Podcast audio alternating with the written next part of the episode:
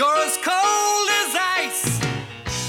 You're willing to sacrifice our love. Salut à toutes et à tous, bienvenue pour ce 19e épisode de la quatrième saison de Cold Facts. Avant de parler de National League, on va forcément faire un petit détour par Pékin ou par Cham, ça dépend, pour parler de la sélection et des quelques cas de Covid qui font que Patrick Fischer a dû procéder à des ajustements de son euh, contingent. Après, on parle d'Ajoie et on va revenir aussi sur ce 11 à 0 qui a suscité euh, en fait un débat assez intéressant entre euh, culture nord-américaine et culture euh, européenne. Ensuite, on parle de Lausanne qui a joué un seul match et perdu ce match contre les Lions zurichois. Après, on en vient à Genève qui a fait euh, bah, du 1,5 par match, une défaite, une victoire. Mais une victoire importante, 3-0 contre Zurich. On n'a pas aimé non plus, là, pour le coup, la charge d'Andrighetto sur Théo Campagna. Euh, et puis euh, après, on parle de Bienne qui a renouvelé une partie de son staff.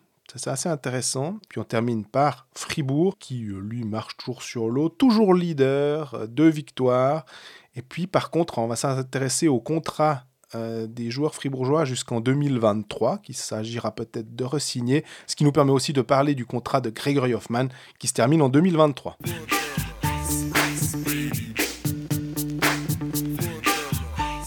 Salut Greg. Salut Jean-Fred, en forme olympique. Oh, quel coquin. Oui, en forme olympique. On est prêt à devoir faire des nuits. Pas possible à se lever à 3h, 4h du matin pour regarder le ski et le hockey sur glace aussi. Mais alors, pour le coup, euh, non, non, le, le hockey- CIO a été plus sympa avec, euh, avec, le, le avec les Suisses. Parce que les matchs, c'est 9h40, 9h40, je crois, et 14h10. Le Exactement. samedi à 14h10. En plus, on doit même pas se lever le matin à 9h40. Hein Un samedi matin, c'est beau ça, non ouais. Donc- Non, merci le CIO d'avoir mis euh, les Jeux Olympiques à Pékin. hein, c'est vraiment super. Mais au moins, on a, on, a des on a des matchs de hockey à des heures à peu près convenables. Puis bon, si c'est pour voir des Schwitzois faire des médailles en ski, euh, ceux qui veulent se lèveront. Mais pour le hockey, c'est à des heures correctes. avec euh, euh, bah, justement là, deux, trois petits soucis au niveau de l'équipe de Suisse. On avait entendu parler que Joran van Pottelberger serait sans doute pas sûr d'y aller. Ça a été confirmé, c'est Sandro Eschliman qui le remplace à cause évidemment du Covid. Ce qui doit être le plus frustrant, c'est que euh, il n'est pas cloué au fond du lit en se disant de toute façon je pourrais rien faire. Ça c'est un petit, un petit souci supplémentaire. Senteller, on était super surpris de le, retrouver dans cette sélection. C'était sa, en gros sa première euh, nomination dans un grand tournoi. Bah, ce sera sa première nomination dans un grand tournoi, mais il n'y ira pas puisque c'est Calvin Turkov qui le remplace. Et Christian Marty, euh, le défenseur, qui a été là aussi positif au Covid et pour l'instant toujours pas de remplaçant annoncé. Ouais, quelqu'un me faisait la blague en disant il n'y a qu'à prendre Aurélien Marty, euh, comme ça il n'y a pas besoin de changer le, le nom sur le maillot. C'est un, un ami que je salue au passage. C'est une super blague, je l'aime beaucoup. Puis dans le genre défenseur défensif un peu bourrin, il faudrait juste qu'il se coupe les cheveux déjà. Mais euh, pourquoi pas, ça, ça fait sens, non? Alors, s'il faut rester euh, dans le, le giron lausannois, forcément que je pense peut-être plus à Lucas Frick, étant donné que tu avais fait un article aussi avec lui sur... euh, on ne connaît pas trop le- la composition de ce Taxi Squad, qui a été un... Qui n'existe pas encore. Ah ouais, c'est Elle ça. n'a pas été formée. Il y a juste 20 joueurs qui sont euh, de piquet, on va dire, qui font tous les protocoles euh, Covid dont tu as connaissance parce que toi qui devais être dans la, pas dans la taxi squad, tu devais être dans la squad de ton média pour aller à Pékin, finalement tu ne vas pas. Euh, mais tu as eu vent de tous les protocoles pour se rendre en Chine, comment ça se passe, les nombreux tests, de tests négatifs avant, etc. Et 20 joueurs sont dans ce protocole-là pour, au cas où, être à disposition Patrick Fischer s'il y a un cas de Covid. Ben, c'est ce qui est arrivé là. Donc, c'était bien vu d'en avoir quelques-uns à disposition. Je pense que 20 joueurs, ça doit être, euh, j'en sais rien, moi, 2-3 gardiens, 6-7 défenseurs et puis une petite dizaine d'attaquants, quoi, pour, pour euh, schématiser. Et, euh, et du coup, c'est bien vu. Et, ouais, effectivement, je pense qu'un Lucas Frick ferait bah, beaucoup de sens, même si c'est pas exactement le même profil. Non. Moi, quand j'avais fait ma, ma présélection, j'avais justement mis Christian Marty dans ce rôle bien défini. Je trouvais qu'il il était assez euh, légitime. Euh, J'avais mis Calvin Turcauf aussi ou Samuel Valzer parce qu'au moment où ça aurait pu être un sorte de centre euh, fiable défensivement, mais Turcauf c'est un peu plus le futur de l'équipe de Suisse donc ça fait complètement sens de, l'avoir. il marche bien avec Lugano. Saint-Heller marche très très bien avec Zug en ce moment. Absolument, mais- absolument. Mais euh, ouais, bah voilà, au moment où on enregistre, on n'a encore pas le nom du, du remplaçant. En même temps, l'équipe est sur le point de partir au moment où on enregistre. Donc le nom va bah, sera peut-être probablement annoncé. hein. Il est, peut-être euh, au moment où vous écoutez cet épisode. Si c'est pas Lucas Frick, bah tant pis, je reçois un mail à l'instant. C'est pas ça, mais on sera au taquet si jamais. C'est ce qui est sûr, c'est que en fait, je pense qu'on peut éliminer vraisemblablement. on est sûr de rien, mais les défenseurs droitiers, étant donné qu'il avait, fait 5-3 Fischer pour ce- cette sélection, 5 droitiers, 3 gauchers. Marty étant gaucher, 6-2, ça fait quand même un tout petit peu euh, beaucoup. On va dire simplement pour l'aspect euh, simplicité des, des joueurs. euh, ils préfèrent jouer d'un certain côté, donc ce qui est mieux en partant de- du principe qu'on va tourner à 6, sans doute plutôt 7 défenseurs, euh, et puis un qui, qui reste comme ça, où il- ça tournera peut-être, mais ils vont pas aligner 8 défenseurs sur la glace, Non. petite patinoire et tout. On disait qu'on va tourner 6, c'est très NHL. 7, c'est très européen, c'est un peu le truc, euh, ce qui veut pas dire que Fischer va peut-être pas tourner à 6. Non, non, absolu- absolument. Mais euh, bah, d'un point plus large, Marty, c'est aussi euh, l'exemple du, du fait qu'on est encore en plein dans cette crise du, du coronavirus. Euh, au moment où on enregistre cet épisode, on vient d'apprendre que six joueurs danois que l'équipe de Suisse doit rencontrer euh, durant la phase qualificative Mhm. ont été testés positifs, dont Michael Butker, le joueur de Lugano. Euh, de ce que j'ai entendu, je sais même pas si c'est sorti, mais peu importe, il y a la Suède qui est euh, a touché par le coronavirus. Il y a Emile Jouzet, le défenseur de Rapperswil, qui est rentré à la maison alors qu'il était sélectionné. On m'a dit qu'ils étaient peut-être en quarantaine ou qu'ils étaient. en- Il y a, un, un problème de coronavirus dans l'équipe de Suède. Tout le monde doit arriver en, en- avec un test négatif en Chine. Euh, ouais, D'ailleurs, 2, 3, je sais plus. Ouais, hein, vraiment pelle et- puis si tu es positif en arrivant en Chine, euh, bah, on, on a mis sur euh, Blick l'histoire de Nicolas Aubert, le snowboarder, qui nous raconte euh, sa péripétie à l'hôpital euh, où, il se demandait ce qu'il foutait là. Ouais, surtout, c'est en ambulance. Le type, il, il- il va bien, il a rien, aucun symptôme. C'est toute sirène hurlante. T'as l'impression que c'est Walking Dead, quoi. Ouais, et puis il y, a une petite- il y a une petite mésentente avec une infirmière sur euh, le, le mot coffee, euh, coughing, tousser, le café, et puis ça a fait paniquer tout l'hôpital parce qu'il toussait, mais il voulait juste du café. Bref, drôle d'histoire, mais je, je- aux confrères qui seront présents en Chine, euh, j'espère euh, vraiment sincèrement que votre test négatif avant le, vol sera également négatif en arrivant en Chine. Parce que ça n'a pas l'air très rigolo ce qui, va- ce qui va se passer, ce qui va attendre les gens là-bas. Mais une fois que la bulle sera créée, normalement, on devrait quand même aller vers un tournoi à peu près normal. À peu près. En parlant de journalistes, euh, dans le Facebook Live des Pécalistes euh, demain jeudi, c'est euh, Pierre Chouvet, je crois, qui est euh, en live depuis euh, Pékin. On verra si euh, les VPN ou les trucs. Visiblement, ce que j'ai reçu comme euh, information de la part du, du truc olympique, c'est que dans tes chambres, là, il faut avoir un VPN. Sinon, tu dois aller dans le lobby ou dans les salles de presse où là, c'est le Wi-Fi où tu peux utiliser WhatsApp, Facebook, Twitter, comme tu veux. Et donc, il n'y aura pas de problème. Par contre, dès que tu es dans un truc euh, qui n'est pas officiel avec le Wi-Fi euh, Beijing 2022, ah, là, tu l'as dans l'os. Tu es, sous euh, protectorat chinois, on va dire. Donc, euh, Avec 7 heures de décalage horaire, le live des Pécalistes étant à 17 heures, Ouais. heure suisse, ça fait du minuit heure euh, chinoise, enfin heure de Pékin, parce que la Chine c'est quand même un poil vaste, heure de Pékin. Ben, bo- bonne soirée à Pierre Chouvet. et puis, euh, il va finir. Je pense pas qu'il sera encore en salle de presse à minuit et, et a fortiori à minuit 45 au moment de la fin du live des Pécalistes. Toujours est-il que l'équipe de Suisse jouera son premier match mercredi prochain. République tchèque, République tchèque, le deuxième match vendredi et le troisième samedi prochain. c'est Russie et euh, Danemark. Danemark, hein.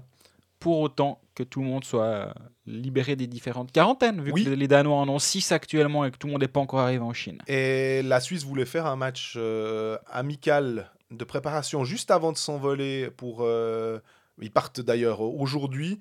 Je crois que le vol doit être à, 18h. Donc quand vous écouterez cet épisode, euh, il faut- vous pourrez compter un petit moment de plus. Puis ils s'envoleront pour la Chine. Il devait y avoir un match mardi à 18h.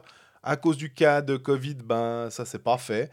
Ça va être un, sacré défi alors, logistique d'une part. Et puis en plus, ben, il y a tout... euh, il faudra jouer ensemble. C'est pas aussi simple que ça sans savoir, même s'ils se connaissent bien. Il euh, faudra voir comment sur place tu t'entraînes, tu, apprends. Normalement, je crois qu'il y avait un ou deux matchs qui étaient agendés. Euh, en tout cas, un. Est-ce qu'ils vont peut-être essayer d'en caser un autre, mais ça me semble difficile. Et comme tu me dis, comme tu le dis très justement, si en plus il y a certains pays où c'est compliqué, ça, ça, va être euh, difficile. On va au-devant d'un tournoi olympique rigolo, je peux te garantir.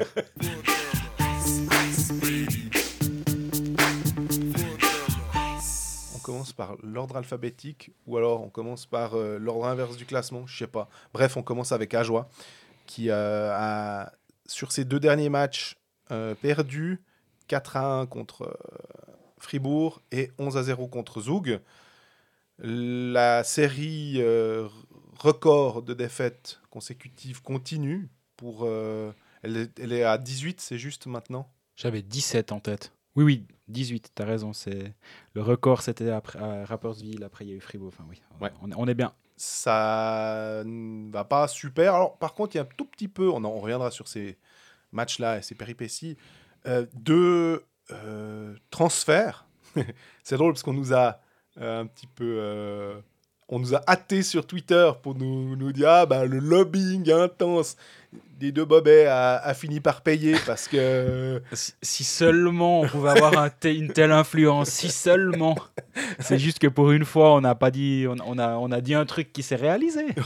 Donc Thomas Thierry et euh, Gillian Colère. Alors c'est surtout pour Gillian Colère que. Parce que ça nous semblait être un, un profil qui pouvait être intéressant compte tenu de son temps de jeu, euh, de, la façon, euh, du profil du joueur, de fait qu'il pourrait être euh, mieux utilisé et avoir évidemment plus de temps de glace. Il avait déjà fait quelques matchs quand c'était en Swiss League. Il avait d'ailleurs été assez bon quand il était arrivé en Ajoie en marquant pas mal de buts dès le départ en assez peu de matchs. Donc on se réjouit de voir ce que ça va donner de manière un peu plus régulière à la, en, National League et trois prolongations de contrat aussi qui sont finalement assez importantes. Alors Steven Maca, euh, sans lui faire euh, injure, c'est bien, mais c'est pas là que les supporters à Joulot euh, peuvent pousser un ouf de soulagement, je pense. Par contre, Tim Wolf, qui fait un bon boulot, et Thibaut Frossard, aussi surtout, qui s'est vraiment révélé cette année en National League, ça, pour le coup, c'est aussi une façon de dire, bah voilà, on peut conserver nos bons éléments, mhm. pas que Tim Wolf, un, club de, un autre club de National League se dise, ah bah tiens, nous comme deuxième gardien, Tim Wolf, euh, il aura une défense un petit peu plus solide avec, euh, avec nous, il fera très très bien l'affaire. Euh, et puis Thibaut Frossard, ah bah tiens, comme centre de troisième ou quatrième ligne, finalement, il a assez d'offensive, de, ça pourrait être intéressant. On rappelle aussi que Thibaut Frossard, il a un magasin de sport au, Jura. de nouveau, à une proposition de contrat relativement intéressante, je pense qu'il accepte plus facilement de mettre de l'argent, de laisser de l'argent sur la table, si tant est qu'un autre club était venu, pour privilégier le fait de rester dans la région. Ça, je peux tout à fait comprendre que... Euh, oui, puis je, sans, sans, vouloir euh, remettre en, question le travail qui a été fait auparavant, moi, je me mets à la place d'un joueur, je me dis, bon, là, on, se prend quand même un peu tôle sur tôle depuis un moment, mais il y a l'arrivée d'un directeur sportif, c'est pas un magicien. Je veux dire, Julien Vauclair, il, il, il, va, on, va lui distribuer les mêmes cartes que celles qui étaient distribuées à Vincent Leschen. La différence, c'est qu'il aura tout le temps pour jouer avec ces cartes-là. Il y aura plus de budget la saison prochaine, donc est-ce qu'ils ont quand même revalorisé Thibaut Fressard Probablement. Mhm. Mais c'est, il va, il va pas pouvoir nous inventer des transferts incroyables et puis tout à coup signer Gregory Hoffman pendant deux ans. Je veux dire, ça restera la réalité d'Ajoie, mais en tant que joueur, tu dis bon, là il y a une direction. Sûrement que Julien Vauclair a réussi à le convaincre en lui disant, à moins que ce soit fait avant, mais je pense pas, en lui disant, ben voilà, voilà où on veut aller, voilà ma vision sur X années. Est-ce qu'il y a une clause en cas de relégation la saison prochaine? Probablement. Une, option pour s'en aller, c'est possible.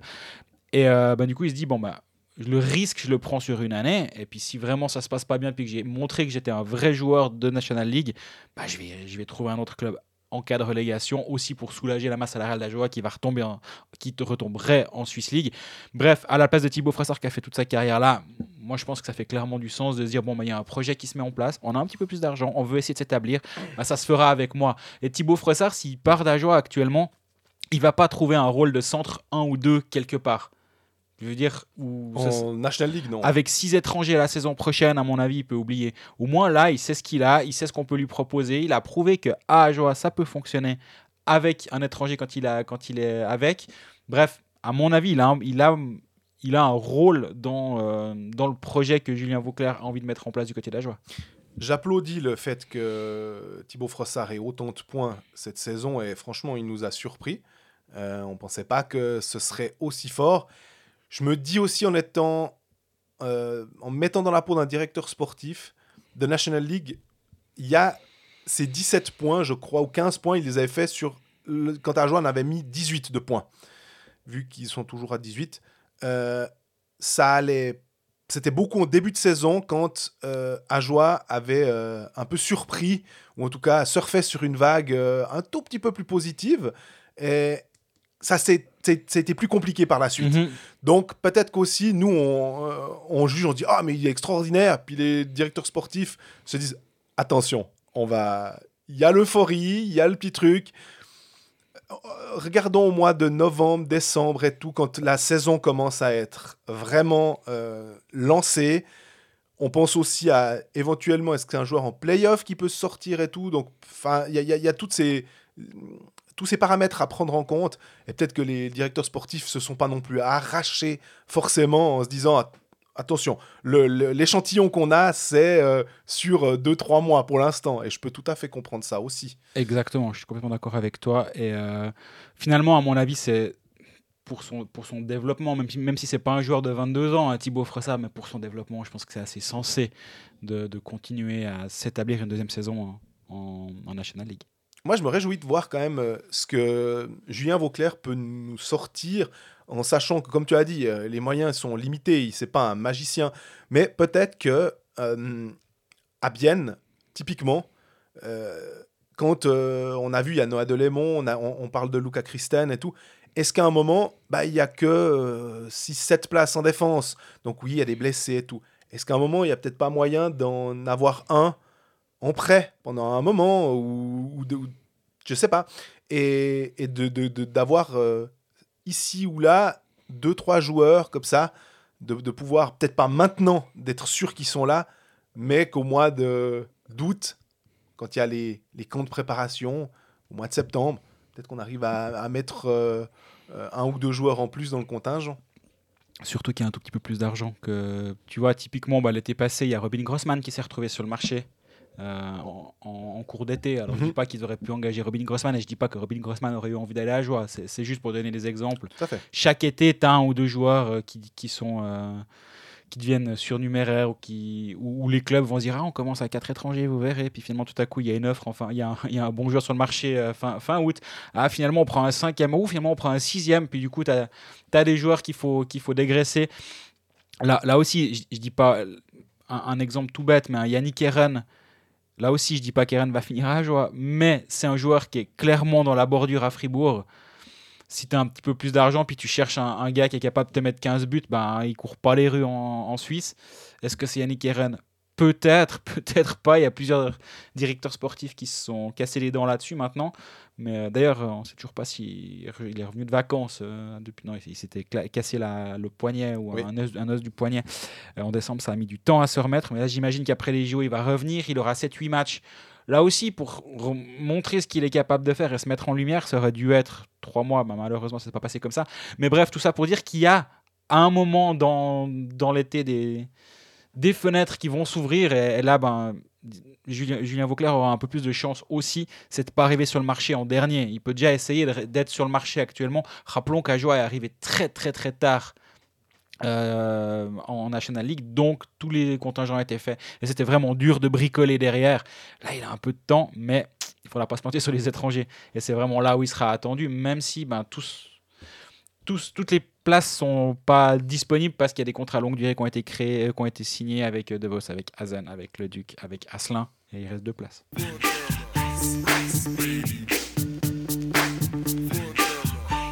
Puis bon, on n'a pas le droit de passer à côté du débat de la semaine. Culture du hockey. Non, c'est vrai qu'il y a eu un débat, à part ça, j'ironise, mais il y a eu un, il y a quand même eu un débat qui a, qui a été en partie lancé par, euh, par Stéphane Rochette sur le plateau des. Mais qui est de- intéressant, par ça. J'aime de MySports sur la fin du match Ajoa Zug et euh, le, le fait que Zug a mis 6 buts à Ajoa dans le dernier tiers, a fortiori plein en fin de match avec le power play, etc. Et effectivement, il y a un- dans le sens il y a un débat parce que des gens ne sont pas d'accord. Visiblement, ça prouve que s'il n'y a pas une vérité absolue, je pense. Mais j'entends les arguments parce qu'en gros, euh, ce, qui- est, dit, c'est que euh, n'a pas été très correct avec, euh, Ajoa. En plantant 11, ils avaient le droit de s'arrêter à 7. D'ailleurs, bah, on peut prendre l'exemple de la veille de ce match-là. C'est Fribourg-Ajoa, il y a 4-1 après deux tiers. Il y a 4-1 à la fin du match. Il y a 35 tirs ou 37 tirs, ou 35 je crois pour Fribourg après deux tiers et 43 dans le, dernier, dans, dans le troisième tiers, après trois tiers. Donc il y a 7 ou 8 shoots. Ils ont un peu levé la pédale Fribourg dans le dernier tiers et je pense que c'est ça que Stéphane Rochette veut mettre en avant. J'entends clairement cet argument. Ouais, moi, il me semble plutôt qu'il disait pas qu'il y avait. euh, il faut pas qu'il y ait 11 à 0. C'est plutôt que s'il y a 8 à 0, puis que derrière, ben, c'est la quatrième ligne qui marque le 9, la troisième ligne qui marque le 10, et puis euh, peut-être euh, la première ligne qui marque le 11e, ça pose pas de problème. C'était plutôt le fait de- de- d'arriver avec la euh, Mannschaft. Et ça, c'est un truc que, où, où les deux cultures s'affrontent sans doute, parce que moi, pour avoir joué bêtement au foot, comme à peu près tous les gamins de Suisse, je pense, euh, à un moment de sa, de sa jeunesse, jamais on, nous a dit euh, il faut lever le pied. Alors, il n'y a pas les changements de ligne en foot, forcément, mais des tôles, on en a ramassé, des tôles, euh, on en a donné, puis que jamais on a vu un truc. Donc, je pense que la plupart des gens qui lisent ça euh, sur les réseaux sociaux qui écoutent ça à MySports disent, puis qui se rapportent juste à leur propre expérience, ils disent c'est un petit peu bizarre. Euh, mais effectivement, euh, en tout cas, Tangnes, il est droit dans ses bottes dans la mesure où il a fait ça contre Langnau lors d'un 8 à 2, euh, qu'est-ce qu'on va dire, 4-5 jours avant. Euh, il a fait ça contre Ajoie, puis il avait fait ça aussi en Coupe de Suisse contre Rarogne. 25 à 1. Honnêtement, quand tu vois 25 à 1, après, c'est l'aberration de la Coupe de Suisse qui voulait que, ben, en- euh, de faire comme le foot. Puis qu'effectivement, au foot, des fois, tu te dis, honnêtement, balle contre euh, un club de division, je sais pas combien, il peut y avoir euh, 25 à 0 de la même manière qu'un hockey. Simplement parce qu'ils ils appuient et qu'ils s'arrêtent en général. Même un 10-0, c'est déjà assez rare, quoi. Donc, euh, parce Après, il y a 10-0 après 48 minutes. hein. C'est malheureux, Oui. mais c'est pas comme c'est pas comme si euh, Zug avait mis euh, le 7, 8, 9, 10 et 11-0 entre la 57e et la 60e. Il y a 10-0 à 48e minute. C'est et le dernier but tombe en power play à la 59e effectivement. Mais parce qu'Ajoie aussi, je trouve, a complètement baissé pavillon. En fait, ça. ils ont dit fuck it et puis euh, tant pis. Et ce qui fait qu'il faut aussi voir le, le déroulé du match. Si on peut pas dire juste que c'était euh, une humiliation ou pas une humiliation. C'est juste qu'à un moment, Ajoie, euh, d'une certaine manière, je crois qu'il y a des gens qui ont écrit ça.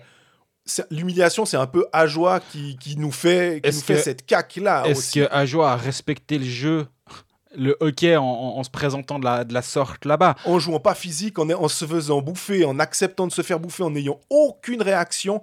Euh, D'anciens joueurs de National League euh, nous ont dit, mais nous, si ça se passait comme ça, au bout d'un moment, tu laisses pas. Enfin, ça peut mal se finir, dans le sens où euh, il peut y avoir peut-être une, une faute, et c'est évidemment ce qu'on cautionne absolument pas. Mais alors là, pour le coup, que les sensibilités et que le côté à fleur de peau de certains ressortent en disant toi, tu, ok, tu veux commencer à, tu veux continuer à nous, à nous pourrir, à nous foutre des goals, bah, Ouais, ouais. on va faire quelque chose. Grégory Hoffman, t'es sur la glace à la 60e, bah, t'iras en Chine avec deux dents en moins. Quoi. T'es- Désolé, ma foi, euh, tu mangeras ton riz en purée les premiers jours, parce que voilà, ça, ça j'entends, hein, mais Moi, j'aime pas cette truc-là. Mais je- non, mais je moi sais non. que ça fait partie du truc. ça fait partie d'une- certaine culture du hockey, mais est-ce que cette culture du hockey, elle est pas aussi en train d'évoluer? Je dis, je dis par là, pas forcément ces histoires de euh, je te fais manger ma canne si je suis pas content avec ton comportement, mais c'est aussi le, tout, tout ce qui, s- tout- tout- tous les joueurs qui ont osé parler de problèmes psychologiques. Est-ce Oui. qu'il y a 10 ans, on aurait osé ça? Non, je pense pas. C'est tous les, tous les joueurs qui osent parler contre les comportements de certains coachs. Est-ce qu'il y a 10 ans, ça se serait fait? Je pense pas non plus. Donc il y a une culture qui est en train d'évoluer dans le hockey global. Et nous, on parle du hockey suisse parce que c'est celui qu'on côtoie et qu'on connaît le mieux. Et je suis absolument pas bien placé pour parler de l'évolution de la culture du hockey en Amérique du Nord parce que je n'ai aucune euh, fenêtre là-bas. On où- voit juste ce qui se passe, comme tu dis. Euh, on voit que certains analystes sont mis de côté pour certains propos. On voit que euh, il y, a- y y des choses qui sortent. Il y a l'histoire des Black Hawks, ça on, ça on le voit évidemment, mais cet aspect culturel de qu'est-ce qui, quel- quels comportements sont tolérés sur la glace et ne sont pas tolérés, moi je ne sais pas. Par Pareil. contre, ce que je peux dire, c'est que j'ai l'impression qu'en Suisse, c'est pas quelque chose qui est ancré à ce point-là de, de, de, de ne pas le faire. Je te, je te donne un autre exemple. En basket, il y a aussi toujours la dernière possession où quand, tu mènes 135 à 98, tu vas pas planter un dernier dunk sur la dernière possession, puis tu gèles le ballon en disant bah, bah, voilà, on, y va. Quoi. Puis si un joueur a le malheur de faire ça, ça peut vraiment brasser. Donc j'entends cet aspect culturel et mais, mais, en Suisse, il il y, aura pas ça. Ça va aussi, hein, la dernière possession, elle va aussi être gelée, etc. J'étais au final de la Coupe de la Ligue euh, dimanche à, à. Et bah, dans les deux matchs, le match féminin, la finale féminine et la finale masculine, forcément qu'à la fin, bah, la dernière possession, ça dribble comme ça. Et puis, on attend, personne bouge. Et c'est, mais c'est un panier, hein, c'est pas pareil. c'est à la fin du match. Mais si, si quelqu'un va au panier, ça se passe pas bien. Moi, j'ai joué euh, à un très faible niveau, mais là aussi, quand on gagnait des fois ou quand on perdait souvent, euh, nous, on, gagnait rarement beaucoup. donc, mais quand on gagnait, on n'allait pas jouer la dernière possession, on n'allait pas au panier. C'est comme, comme ça. Et je l'entends du coup. hein, je- J'entends Oui. complètement cet aspect-là. Par contre, l'aspect, il y a des répercussions, je, le- je le, je le vois un petit peu moins, je dois avouer. Et là, bah, Dan Tangnes, c'est un entraîneur européen qui a peut-être pas justement cette culture ancrée, comme peut l'avoir, euh, moi j'en sais rien, un Yann Cadieux, un Christian Dubé, voire un Richard Grunborg, qui, on rappelle, a été formé, certes, en Suède, mais qui est américano-suédois, qui a été euh, entraîneur là-bas également. Peut-être qu'il a ça un peu en lui. Il Bref. pas le Banditon hockey, euh, surtout. Bref, on n'a pas fait avancer le débat parce qu'effectivement, je pense que débat il y a il est intéressant. Ah, mais il n'y a, pas forcément une réponse, c'est ça. C'est plutôt de le, le poser sur la table. Exactement. Mais euh, toujours est-il que. Ouais, moi, moi ce qui, ce qui m'a choqué ce soir-là, c'est qu'il y a 10-0 à la 48e minute. Et, euh, et ça s'est arrêté là quand même, mine de rien. Alors oui, il y a ce 11-0 euh, en powerplay, mais à part ça, ça s'est un petit peu stoppé là. Hoffman, il joue 18 minutes. Effectivement, il peut jouer 16-30 au lieu de 18. Puis... Mais en même temps, c'est le, Ouais, dernier, ouais. le dernier match avant la pause olympique. T'as tes, tes fans qui sont là, ils sont contents, tu mets les buts, euh, ils célèbrent. Puis, un argument que Jason O'Leary a mis sur Twitter qui est pas inintéressant, je crois que c'est lui, ça fait erreur. Est-ce qu'il veut pas aussi se dire, bah, faut qu'on s'entraîne quand on a Hoffman qui vient d'arriver, alors certes, il y a trois semaines de pause après, mais justement, de se dire, bah, on essaie de créer des automatismes, on crée un power play en même temps que Kovar était pas là. donc Ouais, ça- ouais, c'est ce que j'ai pensé. Je me suis dit, bah, c'est difficile. C'est c'est pour ça que est-ce que pas tout blanc, pas tout noir. euh, puis c'est intéressant d'avoir justement ces deux visions qui, euh, qui s'affrontent. Exactement. Puis Reto Souris en quatrième ligne à Zug. Des fois, on se rend pas compte, Ouais. mais Reto Souris en quatrième ligne. Cette équipe est quand même belle. Et au bout d'un moment, il y a des soirs où tout rentre. Puis ben, s'ils ont 20% de réussite au shoot, mais quand on a près de 50, ben, au bout d'un moment, t'en mets une dizaine. quoi. C'est assez logique.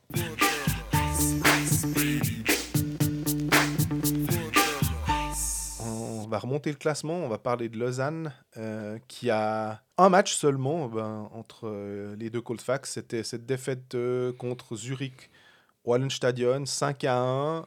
Il y avait 5-0. Ils ont marqué le dernier but, euh, le but de l'honneur pour le coup, en toute fin de match. Euh, C'était compliqué. On avait vanté euh, ces catchs, on avait vanté la première ligne. On a, c'était à peu près, faut reconnaître, on avait salué Stéphane, euh, donc Tobias. On, ça, ça allait pas trop mal, même si on se souvient quand même que 5-4 contre Ajoie, il était un peu, c'était presque une faute professionnelle. Donc, euh, On n'est pas- on n'est pas passé loin. Ouais. donc, Ria a commencé à bien jouer et tout. Bah, bref. Et là, la réalité est revenue de plein fouet. Euh, C'était un peu la question, mais j'ai l'impression que c'est. On, peut prendre les Colfax puis le, le début de saison à peu près, puis on a toujours. euh, Est-ce que Lausanne va enfin pouvoir nous montrer qu'ils sont présents? Et on a l'impression que il y a eu des victoires, mais c'était pas forcément les victoires. On les- n'enlève rien, ils ont fait leurs points, mais qu'à un moment, il a manqué le, comment dire la l'assertion que oui on est bien là on, et contre un véritable adversaire qui est vraiment en train de de montrer les muscles en ce moment comme l'est euh, Zurich et avec euh, leur nouveau gardien euh, Kovar et tout, je trouve que ouais, depuis, le... depuis qu'on se demandait si Grunborg allait rester, euh, ça a bien C'est changé. une sacrée mannschaft hein, en, en ce moment. Bah, Zurich, jouait, euh, Genève jouait super, mais Zurich a ce côté rouleau compresseur que Genève n'a pas parce que euh, le contingent n'est pas tout à fait le même. Tandis que là, tu sais que bah, si Malguin Andrighetto sont dans un bon jour, puis qu'ils ont décidé que ça allait bien, que Baltisberger et compagnie, ouais, c'est. Bah là, là ouais, c'est- bah, on, on disait justement, bah, j'ai fait une analyse avant ce match-là euh, dans ma newsletter la semaine passée sur. euh, J'en parlais dans l'épisode de la semaine dernière. D'ailleurs, on en parlait dans l'épisode de la semaine dernière sur le fait que Lausanne était peut-être enfin, peut-être un peu moins bon dans le jeu, dans le volume de shoot, dans le nombre d'occasions de but euh, net, mais commençait à gagner ses matchs. Et finalement, est-ce que euh, est-ce qu'ils n'étaient pas un peu plus beaux que ce que vraiment ils valaient ces derniers temps On pense notamment à cette victoire contre Ambry un petit peu à l'arrache. Contre Berne, c'était pas flamboyant. Euh, à Davos, on les avait pas trouvés très bons, mais ils ont trouvé un moyen de gagner. Donc, faut non plus pas partir dans l'autre extrême en se disant ah mais de toute façon ils auraient jamais eu le gagner, donc dire minimiser les victoires. Non, ils avaient trouvé un moyen. Ce qu'on dit des fois de Fribourg, où Complètement. certains soirs c'est pas la meilleure équipe, mais hop il y a ce truc qui fait où tu dis ouais mais quand même ils trouvent toujours un moyen. Là on commençait à se dire ok là ils sont moins bons, mais find a way tout le temps. Comment comment ils ont fait à Davos bah on sait pas trop parce qu'ils avaient pas été terribles. Là, Zurich, ben voilà, ils se sont, pris un mur. 17e, il y a 3-0 pour Zurich. Alors oui, après aux interviews en fin de match, euh, John Foust, euh, Safer Genadzi, oui, nous disait ah, mais on était très bon une bonne partie du match, euh, 5-0, 5-1, c'est un peu sévère, etc. Moi j'entends, hein, et, et c'est pas tout à fait faux. Mais quand t'es mené 3-0 après 20 minutes, derrière Zurich qui jouait le lendemain à, Genève, ouais. Lausanne ne jouait pas le lendemain, donc c'est encore différent dans l'état d'esprit. Zurich, ils se disent bon, bon, on a, on a fait le job, on mène 3-0, on va surtout pas donner un centimètre carré derrière euh, à Lausanne, donc on va pas trop se projeter, on va, on va essayer de les contenir à la, à la bleue et puis on va faire finir notre match comme ça. C'est exactement ce qui s'est passé. Le 4-0 qui tombe sur un contre après un power- un- une sortie de powerplay de Phil Baltisberger. À un moment, on s'est dit que c'était un attaquant, tellement il, était, il a été beau, ce, ce but. Oui, Lausanne n'a pas été mauvais sur toute la fin de match, effectivement, mais face à quelle équipe? Face à une équipe de Zurich qui gérait un score. Et c'est tou- c'est toujours un petit peu la même chose. C'est là où c'est des fois les, statistiques, elles sont intéressantes quand tu les ajustes en fonction de, du score. Et dès qu'il y a plus de 3 buts d'écart, ben forcément l'équipe qui est menée va être un tout petit peu meilleure. Ouais. Moi, j'avoue que le, comment dire, le- les préceptes de jeu, l'idée, le- la tactique, j'ai de la peine à la voir. J'ai- j'ai- J'aimerais bien pouvoir dire ah ouais, Lausanne, ils jouent comme ça. C'est ça leur euh, leur ambition. Ils veulent entrer comme ça dans la zone, ils veulent créer comme ça. J'arrive pas à avoir euh, un chablon. J'ai l'impression que c'est un peu euh, ça, va dépendre de comment ils sont lunés. Ce qui est pas forcément ce qui est pas forcément une mauvaise chose. Ça, peut- dire qu'ils s'adaptent à l'adversaire en fonction. Contrairement à ce que tu disais à l'époque quand Mark French était là, où c'était un peu très, très stéréotypé. Il voulait toujours que le puck sorte de la même manière et tout. Puis qu'au bout d'un moment, ben, les coachs s'adaptaient et voyaient bien comment ça sortait. Quoi. Je, je me rappelle de la fin de l'ère Yalonen à Berne, il parlait, de Schablonen hockey. Ok. Et là, pour le, pour le coup, le hockey du Chablon euh, est, est assez. euh, c'est une image qui est assez bien et qui marche tant visiblement. Carrie Chablonen, c'était ça. Non, ça, les blagues pourries, c'est moi. Chacun son truc.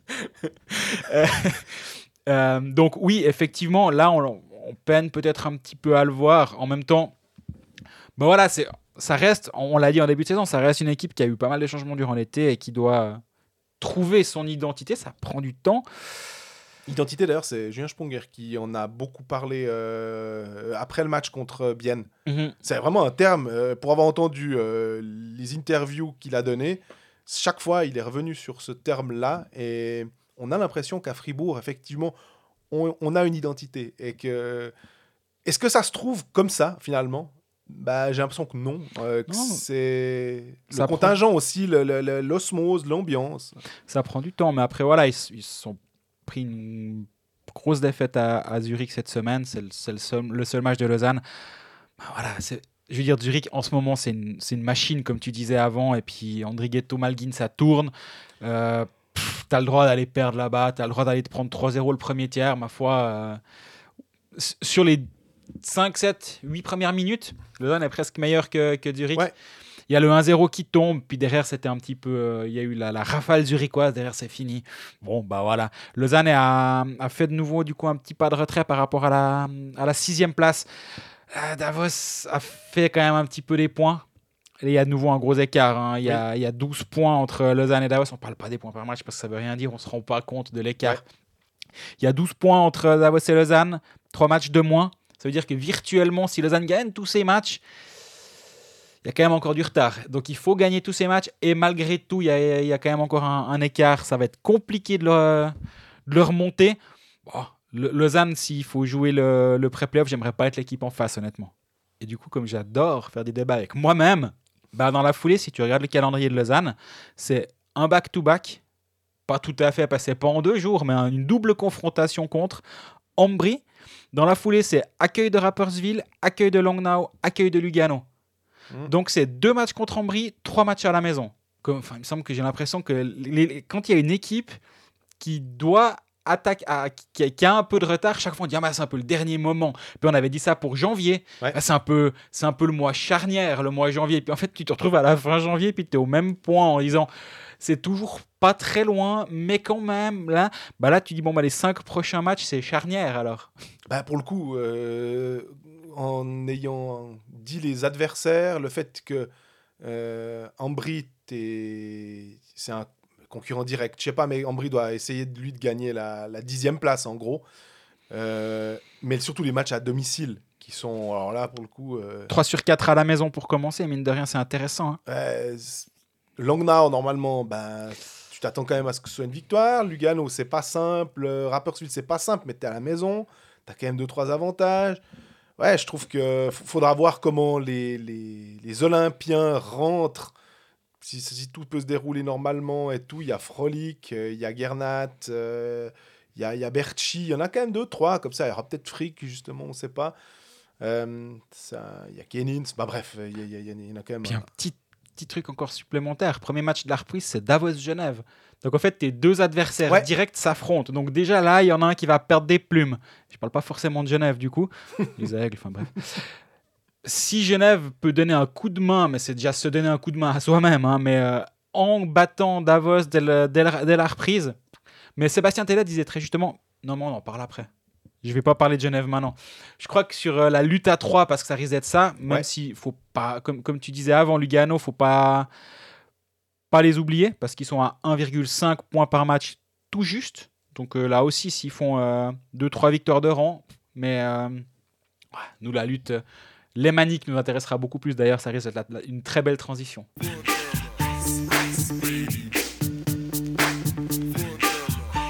transition, donc, les Ah. Maniques, Genève, le défaite de 3 à, à Berne, et puis victoire 3-0 contre euh, Zurich. Quand tu vois le nombre de shoots qu'il y a contre Berne, euh, à un moment, euh, il y en a certains qui... euh, on, on a, on reçu des messages pour dire que c'était la, la, la Casa des Papel avec euh, c'est ils braquaient la banque euh, à tel point euh, c'est toujours s'il n'y avait pas des masques de Dali pour du côté bernois parce que c'était assez violent de voir à quel point Genève tirait et en fait c'est Berne qui marquait. C'est un peu ça, ouais. Genève a autant de tirs dans le premier tiers que Berne dans tout le match. 17. Sans Temernes. Sans te Mernès. Mais là, enfin, franchement, Cadieux devait appeler les flics ce soir-là. Ouais. C'est- c'est 49 shoots à 17, c'est n'importe quoi. 49, disait 49 en 60 minutes. Puis tu Puis prends on, le... on- on- on prend les tirs cadrés. Hein, donc, euh, Et tu prends le premier en box-play, évidemment. Ouais. Sinon, c'est pas drôle. Euh, Ah oui, c'est le puck qui saute, puis Carrère arrive pas à bloquer. Exactement, et boum. Thierry Belair part tout seul. Mais voilà, le- Genève s'est rattrapé le lendemain en gagnant de fort belle manière Oh oui. contre Zurich, justement, on en parlait à l'instant. Mais ça, on revient à un autre point et demi par match. Hein. Ça suffit pas de faire euh, un point et demi par match si tu dois remonter sur Davos. Euh, je disais avant, Sébastien Tellet disait un truc très juste la semaine passée lors du, lors du live des Pécalistes. C'est qu'il faut pas espérer une finale euh, Finlande-Suède aux Jeux Olympiques qui aura lieu euh, deux ou trois jours avant la reprise du championnat. Parce que tu te retrouves avec Phil Poula, Vatanen et Temernes qui sont dans l'avion en train de rentrer de Pékin avec une médaille autour du cou. Quelques-uns qui tirent la gueule, d'autres qui ont le sourire. Disons, je parierais pas sur leur présence euh, lors du match de reprise contre Davos, qui est là aussi, comme je disais avant, un match qui est plutôt intéressant, le match du mardi 22, donc la finale a lieu le dimanche. hein. Ouais. Deux jours après. Ils seront pas là. Si. Il y a, et, et si c'est pas la finale, ben c'est la finale pour la troisième Ouais, place. ça, c'est le même merdier parce que c'est exactement comme au championnat du monde. Elle est juste avant dans la journée. Alors que tu, dois rester. Le vol, il est à peu près le même.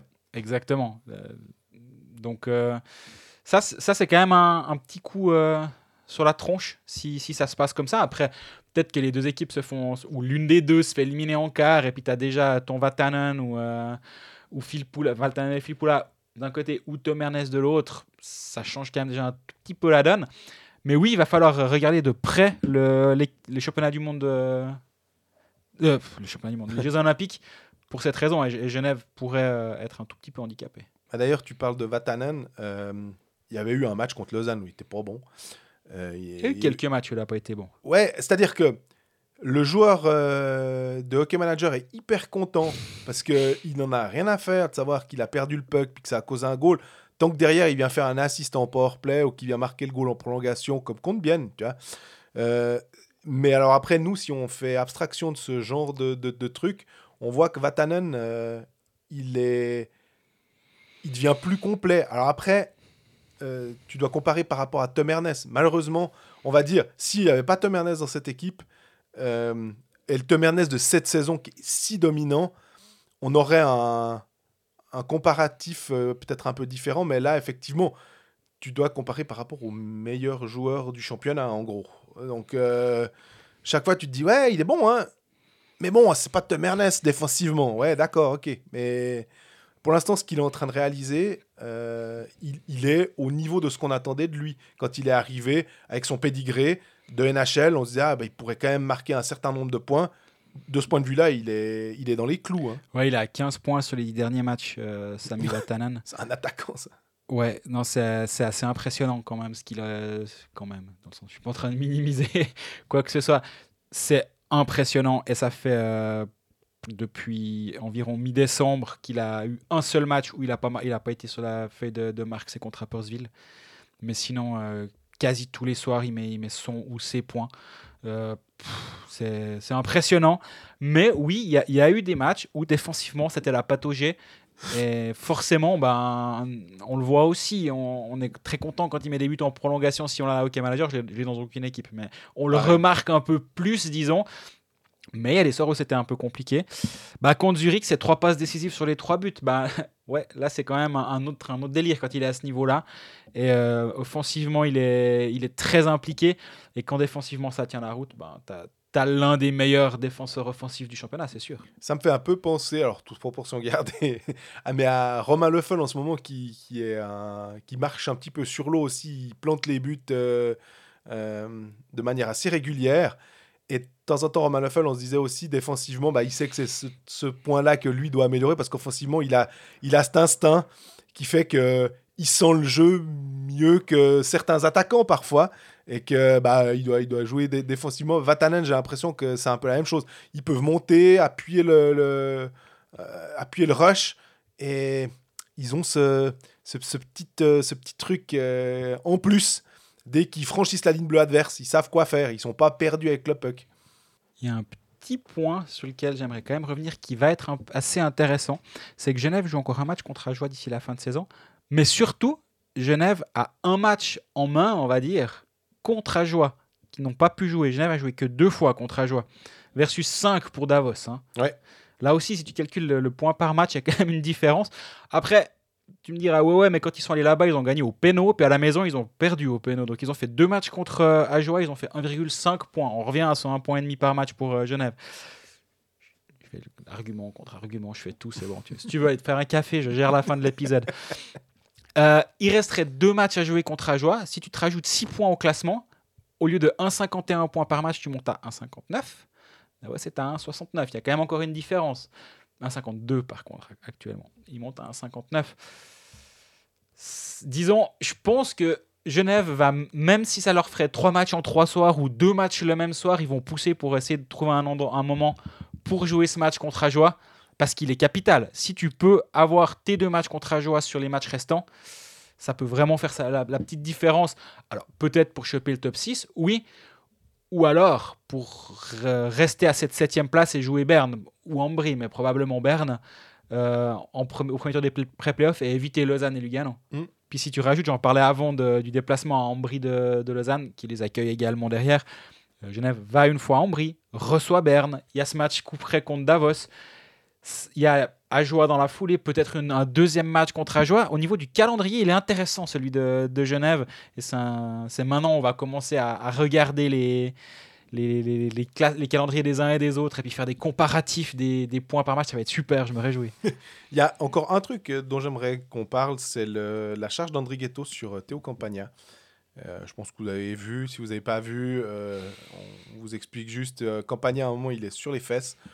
Il va arriver vers la bande de- derrière le, le- le but, derrière un des buts. Est-ce que c'est le but? Je ne vois rien. Euh, il est en train de se relever et euh, en arrivant près de la bande, il est en train de se relever, il se relève et là, on a Andrighetto qui le punaise, elle écrase contre la bande.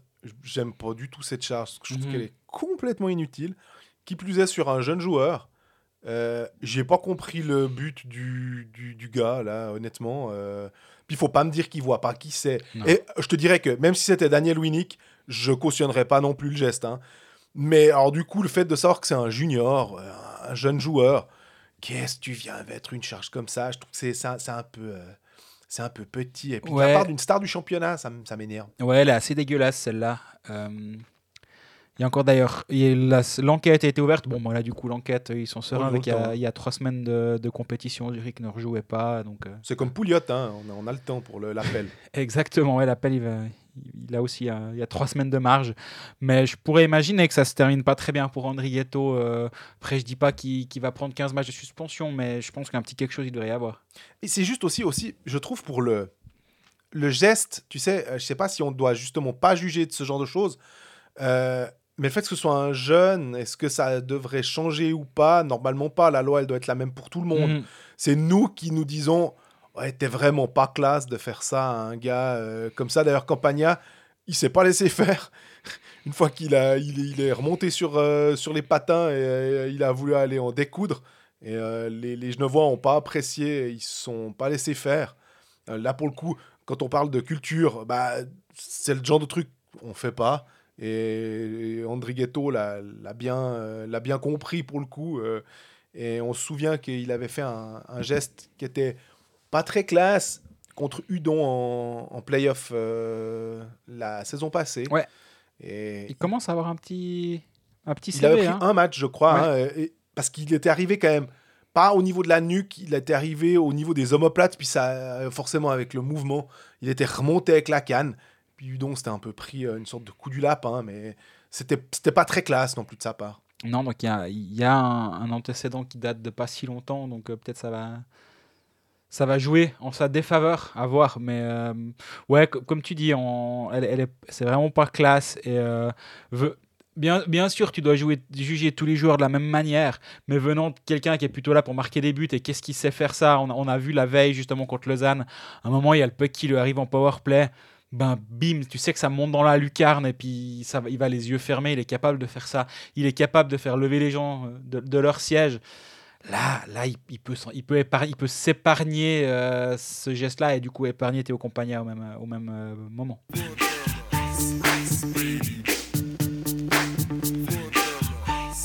Bienne maintenant avec une victoire 7-3 contre Langnau et une défaite 5-3 à Fribourg. Match contre Langnau, on va dire que maintenant, c'est pas comme à joie, mais d'une certaine manière, euh, l'arrivée de Yves Saro n'a pas fondamentalement changé. C'est, il n'a pas encore pu gagner un match avec euh, Langnau. Ça, entre Jason Ellery et lui, euh, bah, il n'y a pas eu ce petit choc qui fait que ah ouais, on a vu un, quelque chose changer entre, euh, entre les deux. C'est difficile. Il a eu en plus le, malheur d'avoir Alexandre Grenier qui, était, qui est devenu papa et qui a dû repartir un moment au Canada, donc il devait jouer avec très peu d'étrangers et tout. C'est clair. Euh, il pourra compter sur euh, Robert Mayer jusqu'au bout, mais on a l'impression que maintenant, de toute façon, comme il n'y a pas de relégation, comme il n'y a rien, ça va être un peu euh, Bon, ben, on va essayer de pas se prendre des tôles tout le temps, montrer un peu d'orgueil. Et puis ça ira déjà très bien. Quoi. Ouais, parce que là, ils sont à 0,7 points par match, 70 74 points par match. Est-ce qu'on en parlait la semaine passée ou est-ce qu'on s'en parlait par téléphone Je sais plus. Mais ils ont une sacrée chance que Ajoa soit présent et, batte euh, soir après soir leur record de défaite parce qu'eux, ils en sont à 14, c'est ça? Ouais, quelque chose comme ça. Ils en Et on sont- se rend pas compte, tu sais, c'est quand, quand tu fais une mauvaise note en dictée, tu dis oui, oui, mais il y a mon voisin, il a fait encore moins bien que moi. Quoi. Euh, je suis pas sûr que ce soit une excuse. mais- Mais ouais, Langnau, c'est c'est assez pourri comme saison. Effectivement, l'arrivée d'Yves Sarro a, a rien changé. Après, je parlais de magie avant concernant Julien Vauclair. Bah, là aussi, je pense que Yves Sarro, au bout d'un moment, on, on lui donne un contingent qui est euh, limité avec des étrangers qui sont pas forcément là en ce moment. euh, blessés. Parce que normalement, ils ont des étrangers qui sont top. Quoi. C'est quand même censé être euh, la, la- la- ta, ta- ta- ton assurance vie, c'est euh, c'est Grenier, Pessonen, Olofsson. euh, Sarella. voilà, Sarella. Sarella, c'était vraiment un fantôme cette saison. euh, Mais il était blessé, hein, vraiment euh, assez tôt. ça me fait un peu penser à Nettinen l'année passée, où finalement, tu as un potentiel incroyable, et puis finalement, il va passer à travers cette saison, puis on s'en souviendra pas vraiment. Tu perds Huguenin aussi pour la saison, qui a pas eu de chance. Il a vraiment vécu une saison pourrie, lui, euh, entre euh, maladie, Covid, retour de Covid, complications, etc. Donc, euh, lui aussi, j'espère qu'il va revenir en santé la saison prochaine. Mhm. Mais tout ça pour dire que euh, bah, c'est un peu comme à joie. Tu essaies de faire jouer tes jeunes, tu essaies de, de voir si ton Yannis Elsner, ça peut être un défenseur de, de National League. Ah, cela après que, effectivement, tu as, bah, vu Petrini, là, ils l'ont prêté à Chaux-de-Fonds. Il a joué euh, mardi soir euh, sur une ligne. Ça commençait la Swiss League, là, avec deux, trois, deux, trois apports. Genre Patry et tout, tu te dis. eh, Guillaume Maillard Rassière. Ouais, qui a marqué d'ailleurs le but, euh, le 5-3 euh, de Sierre pour, euh, la dans la victoire. Le dernier but, c'est Guillaume Maillard. Ça ah, il joue avec Bourgard. Ça, ça commence à. bah, ils, ont, ils ont du temps de glace, ils ont des responsabilités. ça, ça donnait presque des lignes de National League. quoi. C'était assez, assez drôle de, de voir ça. Et Langnau a cette possibilité d'avoir bah, des jeunes que tu peux faire quand même jouer ce que, qui ont un niveau de junior élite. C'est pas forcément beaucoup plus simple. hein. Mais c'est clairement plus simple qu'à joie. Mais là, on digresse un peu parce qu'il faudrait quand même qu'on parle de Bienne. Parce que Langnau, c'est bien, mais je pense que nos auditeurs préfèrent quand même. Les gars qui se disent Ah, la capsule biennoise, ils sont sympas, là. Nous parler de Petrini, là. Euh, Parlez-nous voir un peu de Luca Ischier. s'il C'est quoi plaît. ton avis sur Jules Sturny? Excellent joueur. on, on va faire un carton du côté de Lemental avec cet épisode, je me réjouis. Quoi. De Vorb à Langnau, alors on est bon. hein. Mais Luca Ischier, Match à 5 points, Luca Ischier, 3 buts, 2 passes décisives contre Langnau. Bon, ben, quand tu mets des joueurs, euh, quand, tu mets de- des joueurs dignes de, National League avec de bons joueurs comme As et Rayala, bah, c'est plus facile de jouer au hockey, on va dire. Puis Luca Ischier, ben, c'est un bon joueur de National League. Un peu peut-être sous-évalué, où il est passé un peu sous le radar parce que cette saison il a été commotionné longtemps, il est revenu une fois. Euh, un match, il rechute, on le revoit pas pendant six semaines. Bah ouais, on l'a pas vraiment vu, il a joué que 22 matchs, mais là il, il a cette place en première ligne, ce qui permet justement d'avoir ton Ugly ailleurs dans l'alignement. Il amène cette profondeur là justement qui est hyper précieuse, là où un, un Langnau doit doit centraliser ses talents dans la première ligne pour tenter d'avoir une ligne dominante. on doit mettre Nolan Diem en défense. Ouais, alors bon, là c'est encore pire. Mais où où tu dois centraliser tes talents pour ben, dans- ou à joie, hein, te Ouais. dire bon bah au moins si on a une ligne qui a une chance de nous faire quelque chose, bah tant mieux. Puis les autres, on verra bien. Non, bien ils ont pas ça. Bien ils disent au contraire. Ils disent comment faire pour rajouter un peu de talent sur une 3 Ah ben on met peut-être un Luca Ischier qui va gratter des pucks, qui va aider Rayala et As à être bons. Ce qui nous permet d'avoir Ugly pour être plus dans un rôle de finisseur sur une 2 sur une 3. Là où Ishii est peut-être un petit peu moins. Alors là, le match contre Langnau, ça, ça donne tort parce qu'il met 3 buts, mais ça va pas être la norme. Luka Ishii va pas mettre 3 buts par soir. Mais du coup, cette arme supplémentaire-là, elle est, elle est hyper précieuse pour euh, Tormenan. Mais ils ont des armes, à part ça, si on, on- on fait juste le compte, hein, tu vois, quand Luca Ischier sort comme ça, un coup, ça peut être Ugly qui marque de deux buts. Euh, un coup, ça peut être offert, qui est vraiment très très bon. Un coup, ça peut être peut-être Kessler aussi. Eh ben, ces quatre ailiers qui sont là, je dis pas qu'ils sont interchangeables, mais tu touches pas à la, à la Kunti euh, Brunner, euh, enfin Kunsley Brunner. Et Asrayala, tu as, ce, duo-là, tu as Salinen en centre, finalement.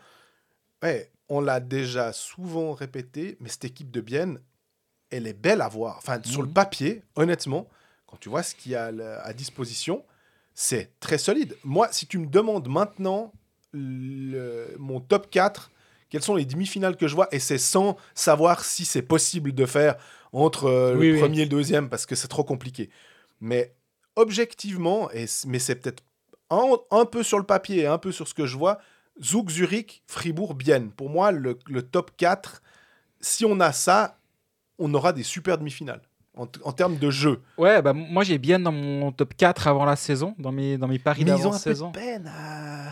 à- Et, et je et je suis complètement de cet avis-là. J'ai j'ai pas, pas bougé. Finalement, moi, moi, je vois toujours bien, vraiment, vraiment, vraiment bien.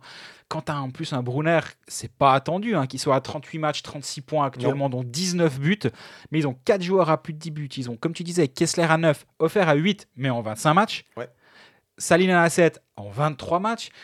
Tu dis, ouais, ok, offensivement, ça vient de partout actuellement. Et si tu regardes. euh, la- l'alignement de Bienne, bah, comme tu disais avant, tu as, une ligne qui est euh, inamovible parce que bah, parce qu'elle fonctionne bien, tout Et simplement. contre Fribourg, elle met, alors en termes de stats avancées, alors en plus elle flanque des goals, euh, donc logiquement ça va être plus, plus profitable.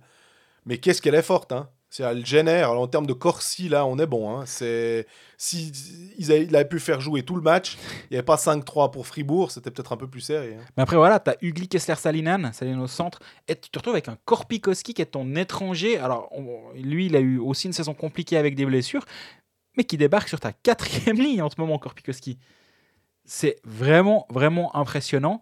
Et, euh, et ça, c'était à Fribourg, et il manquait offert. Mhm. Donc, tu rajoutes encore offert avec Korpikoski et, Ramon Tanner, par exemple, sur une 4 ça n'a pas grand chose à envier aux Zug et Zurich. Je dis pas forcément en, en termes de talent pur, mais par contre en termes de profondeur, ben, c'est mieux que Fribourg dans, dans- l'absolu presque. Mais oui, parce que tu peux jouer, euh, tu baisses le temps de jeu de certains pour donner un peu plus. Du coup, tu as, plus de punch offensif quand euh, ils montent sur la glace. On va dire, si on schématise, c'est pas du euh, 19 minutes pour la première, euh, 16 pour la 2, 15 pour la 3 et puis euh, 9 minutes pour la 4. Tu peux diluer ton, ton temps de jeu. Et puis, euh, hyper important dans certains matchs où justement il faut un peu de fraîcheur. Euh, il va pas se plaindre de, de ça. Défensivement, le Vejakovenko, c'est très solide. Surtout qu'il y a Radgeb qui est pas là quand même, Mhm. Euh, qui amène encore du punch offensif. Faire le malin sur Instagram aux Maldives, Aux ça, il y a du monde, mais par contre, faire des points hockey manager à ceux qui l'ont conservé, là, il n'y a plus personne. hein. Je me suis dit d'ailleurs quand tu as dit, euh, il y, a- il y a une liste de 20 joueurs dans la taxi squad et tout, je me suis dit, bah alors Radgeb, il y est pas. hein. Là, lui, il est du côté de... J'ai j'ai regardé le, le nom, parce qu'il a mis le nom, un, un petit atoll, une petite, euh, une petite île qui est pas près de Malais, mais au nord, là. Ah, il, va, il va bien s'amuser.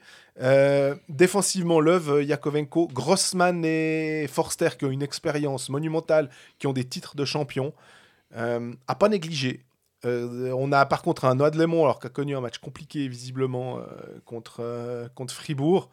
Mais Mais de Lémon, ça devient plus ton 6, ça devient ton septième défenseur. c'est ça, et que tu peux peut-être mettre si, sur le powerplay. Si Radgeb est de retour, je dis évidemment. Exactement. Mais ils ont un, un contingent, bah, tu, tu vois que ouais, c'est vraiment. Il y, a de la profondeur, quoi. Mais ce match à Fribourg, ça a quand même été aussi un révélateur. Oui, c'est oui, c'est une belle équipe. C'est une équipe qui génère du jeu, qui, qui, qui crée de l'offensive. 35 shoots à 25 pour Bienne, Mhm. mais défaite 5-3 quand même au bout du compte. Alors il y avait Pope au but à la place de Van Pottelberg. Ouais, qui a pas été. À la fin du match, on en débattait euh, avec euh, des fans des deux équipes euh, qui, qui me disaient ah, Van Pottelberg, il a quand même pas été bon. Je dis ouais, je suis d'accord, mais c'est un peu sévère de lui mettre ça sur le dos. Pope, tu disais. Van Euh, oui, Pope qui a dû rentrer à la place de Van Pottelberg. Van c'est dur de lui mettre ça sur le dos quand même, je trouve. Et Joran Van Pottelberg, c'est terrible ce nom aujourd'hui, je, je patauge, euh, qui peut pas aller aux Jeux Olympiques en raison du Covid. Mauvaise nouvelle pour lui à titre personnel, évidemment. Euh, bonne nouvelle pour Bienne quand même d'un côté, au moins tu sais que ton gardien là il a trois semaines pour se mettre du Covid. Mais on est en troisième gardien au, au JO. Alors, tu vis l'expérience, mais vu que l'expérience euh, de ce qu'on voit, hein, c'est très limité. Euh, Est-ce qu'on peut vraiment parler d'expérience? Mm. Ouais, une expérience scientifique, ouais. mais tu, tu, tu, tu vis pas vraiment le truc. Je suis pas persuadé que le mec se dit. euh, Je pense que c'est plus facile à digérer en étant olympien une fois, d'accord, mais en tant que troisième gardien, c'est un peu particulier. Puis je pense qu'il a du coup déjà pu choisir son numéro de chambre à Helsinki pour le, pour le prochain championnat du monde parce que Patrick Fischer va, va le prendre. Ouais, alors c'est hyper intéressant. Alors je pensais pas qu'on débattrait de ça. Je me pose la question parce que les New Jersey Devils ils vont aller nulle part. Il y aura Akira Est-ce Schmidt. que Akira Schmidt? Parce que la question maintenant que tu te poses quand tu es Patrick Fischer, c'est quel est ton, ton gardien du futur? Ouais. Parce que Genoni et Berra sont éternels, mais quand même pas non plus euh, jusqu'à plus soif. Donc, euh, En année olympique, est-ce que tu. Après, il faut voir avec Akira Schmidt, est-ce qu'il peut être passé en AHL avec qui il pourrait faire euh, chercher une Calder? Évidemment. Les Devils pourraient tout à fait euh, le, le parquer là.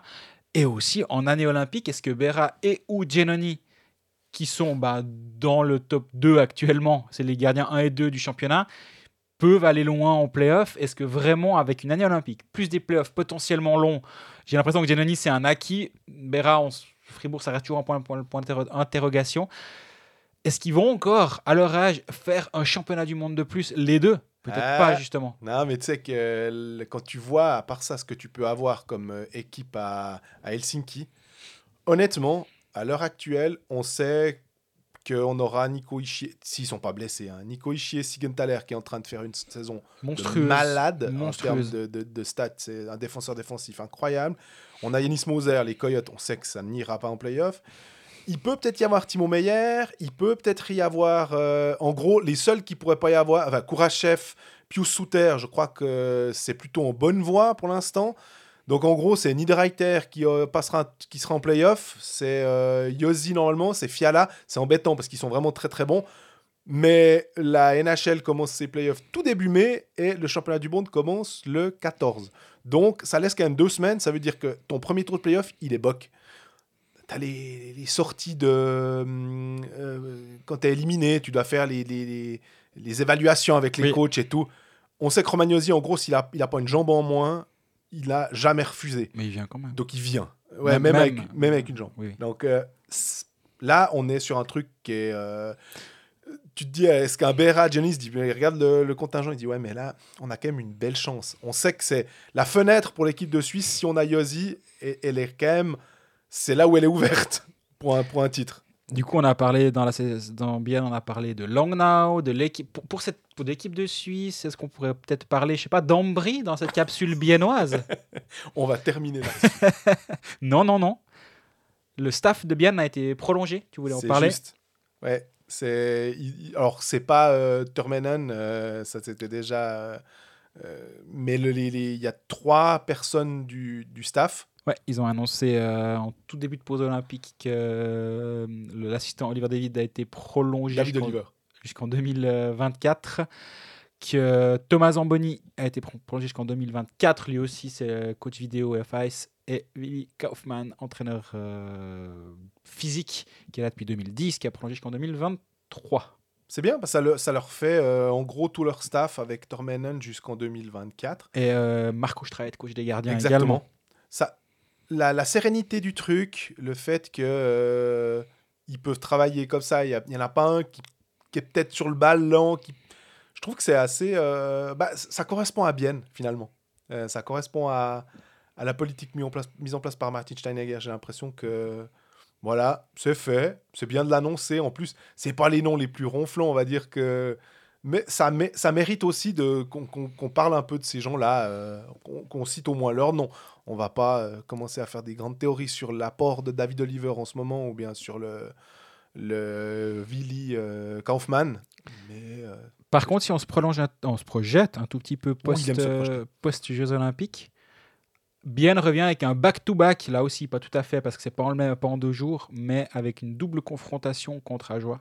Non, non, je bug. Match amical contre Ajoie le 11 février, puis match de championnat contre Ajoie le 25, Berne dans la foulée. Bah, là aussi, tu, joues des équipes plutôt de bas de classement, puis un, match contre Davos, un contre Lausanne. Mais euh, bah voilà, c'est quelques défaites consécutives, euh, pas consécutives, il y a une victoire au milieu, mais c'est une période un petit peu creuse, comme on disait la, sem- la semaine passée, avec des défaites euh, certes logiques. Tu as le droit d'aller perdre à Zug, tu as le droit d'aller perdre à Genève, tu as le droit d'aller perdre à Fribourg pour le coup, mais entre-temps, tu gagnes le match qu'il faut contre Langnau, il y a un match contre Ajoie. Donc le point et demi qui fait du mal à Genève, parce justement, ils vont pas remonter, eux, il leur fait du bien. Et puis, euh, bah, le, train vers le top 6, à mon avis, c'est bon, ils sont, ils sont dedans là.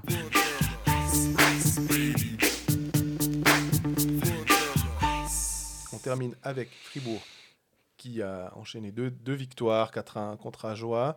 Ça, c'est pas anecdotique, mais et puis après un beau match 5-3 contre euh, Bienne. Très joli match, à part Mhm. ça, on y était.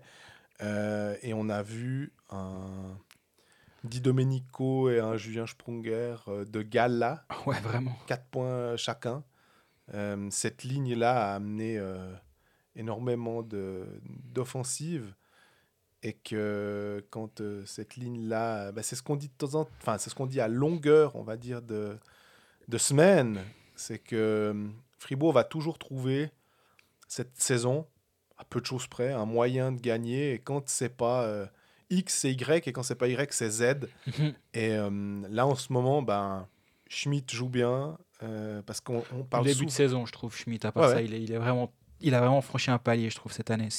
On en parlera après. Son contrat court jusqu'à... Il a encore une saison. Ouais, mais ça, ça va être un, un truc important. hein. Ça va être intéressant parce que dans, dans l'alignement de, de Christian Dubé, Desharnais comme centre numéro 1. Et longtemps, il a dit qu'il voulait un centre en deux.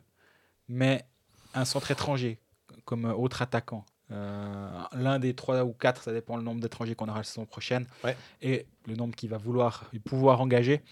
Mais avec l'avènement de Schmidt qui tient la deuxième ligne finalement depuis le début de saison et Fribourg, comme disait Julien Sprunger après le, après le match, si on est premier après 40 matchs, c'est qu'on fait quand même deux trois choses justes. Dans cette équipe qui fait des choses justes et qui gagne des matchs, Schmidt, c'est un bon centre numéro 2. Il, il tient la route. Est-ce qu'il serait pas bien en centre numéro 3 Après, tu mets Valzer en 4. Alors, le truc, c'est que de nouveau, tu le payes quand même relativement C'est là où je veux en bien. venir. Euh, ça, ça devient compliqué. Mais... mais si tu Sur- as la possibilité... Surtout que tu as Bikov qui peut venir jouer au centre si jamais. Tu as Berchi qui pourra venir jouer au centre si besoin, il sait le faire. Marchand, également un centre tout à fait capable. Bah, il l'a fait quand Desharnais était malade, il, a- il a joué au centre.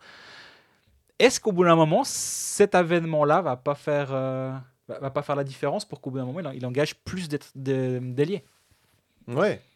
C'est, c'est juste. À part ça, quand tu viens d'énoncer là, les, les joueurs, euh, Marchand, il a un contrat jusqu'en 2023, c'est juste? Oui. Schmidt jusqu'en 2023, c'est juste? Kylian Motet jusqu'en 2023, c'est juste? C'est un. C'est intéressant, ça. Enfin, dans, dans le sens, quand on aime faire les rosters et tout, euh, et que tu penses un tout petit peu plus loin. Je sais que c'est loin, hein, 2023, tu te dis, bah, encore. euh, finissons déjà la saison en 2022, mais ça veut dire tu es quand même déjà obligé de penser maintenant. euh, Fribourg a fait de gros investissements quand même avec Diaz, a fait un gros investissement avec Christophe Berchi. Il y a toujours Reto Berra qui a un investissement assez important. Après, est-ce que tu vas vouloir investir euh, sur ces trois joueurs qui sont trois fribourgeois en plus Et on sait qu'Hubert Weber, il l'a encore redit au, au Pécaliste euh, lundi, il tient beaucoup à ça. Et Mhm. que c'est si Julien Sprunger parle d'identité, forcément que l'identité, on a bien senti qu'à à Fribourg, cette appartenance, elle était euh, vraiment euh, centrale. Euh, quand on parle tout d'un coup de Glauser aussi, quand il y a eu Ebicher, ça a fait un, un fond pas possible parce qu'on laisse partir de nouveau, euh, voilà. Euh, et il s'en sort pas si mal que ça à, à Rapperswil, donc finalement tant mieux pour lui. Est-ce qu'il aurait, il se serait aussi bien développé euh, pour l'instant à Fribourg? Euh, Sans doute pas. Donc euh, il y a encore ben, Gaëtan Jobin qui a été prêté euh, en Swiss League. Il y a encore, euh, là on a appris que Timothée Chalère euh, serait en, en Swiss League. Là. Visiblement il va pas signer avec euh, Fribourg. Ouais, la liberté l'annonce, je suis pas choqué. Moi, on m'a dit dès, dès le début de saison que ce serait très difficile pour lui de jouer d'abord directement en National League. Euh, rappelons une chose, alors c'est une époque qui est différente, c'est terrible de parler d'époque quand on parle de Kylian Motet, mais Kylian Motet, avant de devenir un joueur à 15-20 buts par saison, bah, il est passé par Lausanne en Ligue nationale B, il est passé par Ajoie en Ligue B, il est passé par Sierre en Ligue B, avant de revenir à Fribourg, où là, il a trouvé son rôle. Donc finalement, de, voir un Timothée Chalère, je ne sais pas quel est son potentiel, je ne suis, pas- suis pas apte à juger le, développement futur de Timothée Chalère et je m'estime pas l'être. Mais par contre, si on estime qu'il a un potentiel pendant le futur, je pense qu'il faut lui, faut lui faire une belle tape sur l'épaule, puis dire euh, va d'abord une saison ou deux à Chaud de Fond ou ailleurs, où, où tu veux. Tu, tu reviens chez nous derrière, euh, on te fera une place si t'es bon. Mais voilà, c'est ça aussi, c'est de dire, on te, on te jette pas comme euh, une vieille chaussette. On dit, ça sert à rien qu'on te prenne un contrat puis qu'on te prête en Swiss League. Va en Swiss League te faire tes dents et puis euh, reviens après.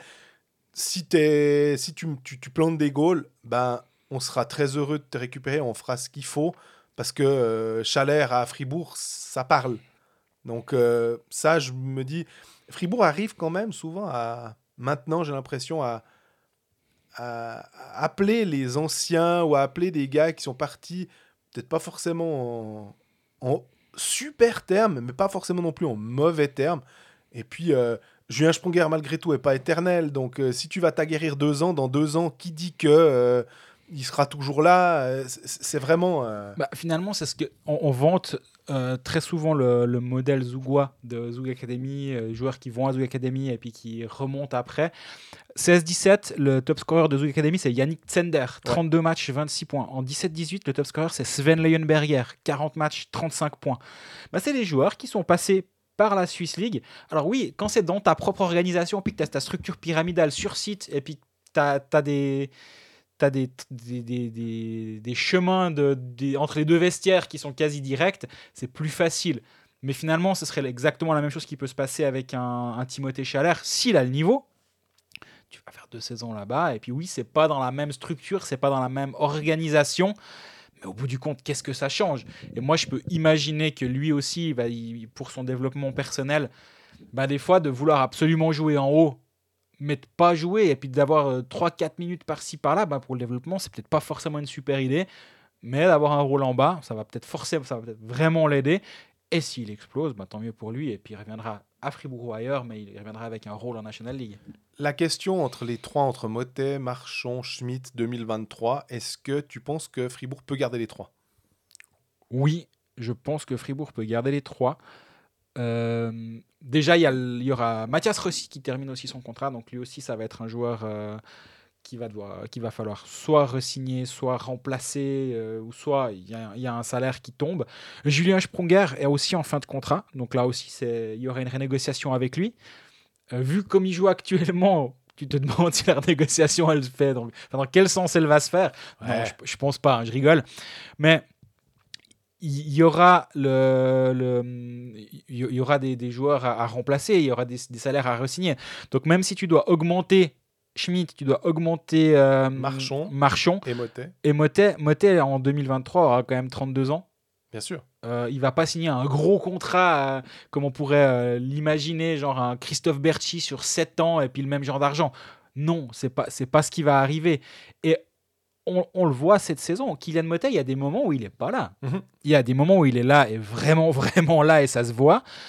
Mais il y a des, il y a des périodes de 4, 5, 6 matchs où tu le vois pas trop. Donc Bon, c'est le prototype même de, ce- de, de ce type de joueur qui tout d'un coup euh, sort et flanque un doublé. Et puis d'un coup, il a une super période. C'est le buteur par, euh, par excellence. Quoi. je suis d'accord avec Il toi. est streaky, j'ai l'impression. euh. Il l'est vraiment. Et après, il y a des moments où sur 10 matchs, il te met euh, 15 points et dont, dont 8 buts. Et puis euh, tu dis waouh, Mbappé, c'est vraiment, euh, il est vraiment au niveau. Là, actuellement, il est sur 10 matchs, 13 points, 4 buts, 9 passes décisives. Pff, Tu ne montres pas grand chose là de, plus de sa part, on est bien d'accord. Mais au moment de, de sa négociation, il aura 32, il, il va aller sur sa 33e année. Je pense qu'ils ils, vont faire une, une, une Fribourg avec lui. euh, elle signe sur 4 ans, ça va lui faire un peu de garantie, d'argent garanti. euh. Moi, je, pense qu'il n'y aura pas trop de soucis pour les signer les trois. Alors, il y a encore un joueur. Il y a deux choses dont j'aimerais encore parler. Il y a une chose qui concerne Fribourg, c'est Brodin. Et puis une chose qui ne concerne pas Fribourg, c'est Gregory Hoffman. Parce que ça me fait penser avec 2023 et les contrats. Euh, concernant Brodin, ben, Drew Garden, euh, il a envie de retourner euh, là-bas. Marcus Kruger aussi, de Zurich d'ailleurs, que Zurich aurait bien voulu conserver. Euh, mais je pense que l'appel aussi, une question familiale. Enfin, voilà, ils ont, ils, ont fait une jolie carrière en Suisse. Et puis, euh, ils décident de retourner au pays. Ri- Rien de plus normal. Brodin, il va quand même. euh, c'est un peu ambivalent parce que tu te dis, ah, il, manque quand il, Brodin joue super bien, qu'est-ce qui va manquer? Puis de la même manière que Kylian Motet, quand tout d'un coup tu le vois moins, tu te dis, est-ce que Brodin jouait? Et, et- et du coup, forcément, il va pas te manquer puisque tu l'as pas vu. Et comme c'est un étranger, ça va être plus simple de, de- de trouver. Enfin, il y aura forcément un remplaçant. Mais de ce que j'ai compris, Fribourg veut partir avec 5 étrangers, a pas Oui. tellement envie de partir avec 6. Non. Le sixième étranger étant finalement euh, Christophe Berchi d'une certaine manière. quoi. Oui, à la wildcard, comme, on l'a expliqué une fois ou deux déjà, je pense qu'ils vont partir à 5 et puis ré- réajuster en cours de saison euh, pour le, le sixième. D'ailleurs, c'est un peu ce que- ce qu'expliquait Christian Dubé il y a un mois quand euh, il y a eu une rumeur sur un défenseur tchèque. Il a dit non, non, non, moi je vais pas prendre maintenant, je vais prendre personne avant la fin des Jeux Olympiques. Et, euh, et du coup, c'est exactement ce qui s'est passé. Pour l'instant, il a pris, il a pris aucun cinquième étranger. Pourquoi? Parce que ça fait deux, mois de plus à payer le même gars. Bah non, garde ton argent. T'as pas besoin d'engager un étranger maintenant. T'es leader avec ton équipe. Garde ton argent. Et puis d'ici là, il y aura peut-être plus d'offres, enfin plus de joueurs sur le marché. La KHL qui dégraisse comme chaque année euh, aux mêmes périodes avec des joueurs qui sont euh, qui reviennent, qui deviennent libres parce que leur équipe va nulle part en KHL. Donc, euh, c'est ce qui va se passer. Il y aura une enveloppe qui va se débloquer euh, pour un sixième, mais commencer à 5, je pense que c'est ce qui va se passer. Comme je l'ai déjà dit, je suis assez persuadé que plusieurs équipes vont faire ça. Et du coup, Fribourg est sur le marché pour un cinquième étranger. On a longtemps cru que ce serait un défenseur. Christian Dubé a dit que le marché était sec niveau étranger après le match contre Davos. En termes au, poste de parles pour défenseur. cette année Pour ou- cette année, ouais. ouais. Au poste de défenseur.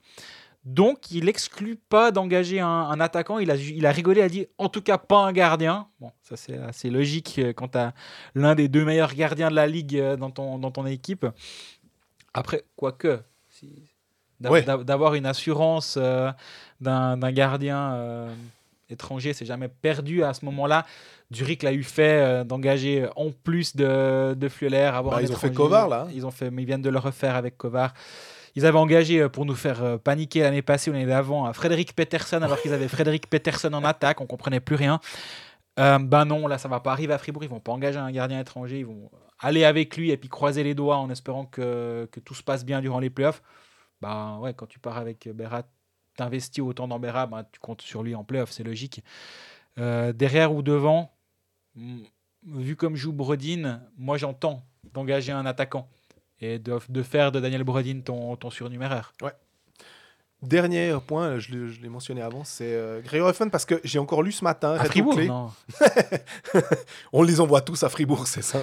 Reto Clé qui disait qu'il aimerait bien discuter de la prolongation de contrat avec Grégory Hoffman. Forcément que comme il a prolongé Simeone et prolongé Kovar jusqu'en 2025, l'idée d'avoir euh, le trio encore ensemble jusqu'en 2025, le, le Titi euh, évidemment, qu'il voulait pas non plus trop l'embêter maintenant qu'il était de retour, qu'il y avait eu ça, puis qu'il y avait les Jeux Olympiques, qu'il a eu foutre un peu la paix. Mais il est obligé de s'inquiéter puisque 2023 approche finalement à grands pas. Et on est bien d'accord que malgré ses 31 ans à, la fin de son contrat, puisqu'il est de 92, le Grégou, si, si tu fais bien ton, ton boulot de euh, directeur technique, tu es obligé d'arriver avec une offre de malade mental Bah, pour Grégory Hoffman. quoi. Oui, surtout que les, les, il n'y a pas si longtemps, les internationaux de ce niveau-là se signaient un an en avance.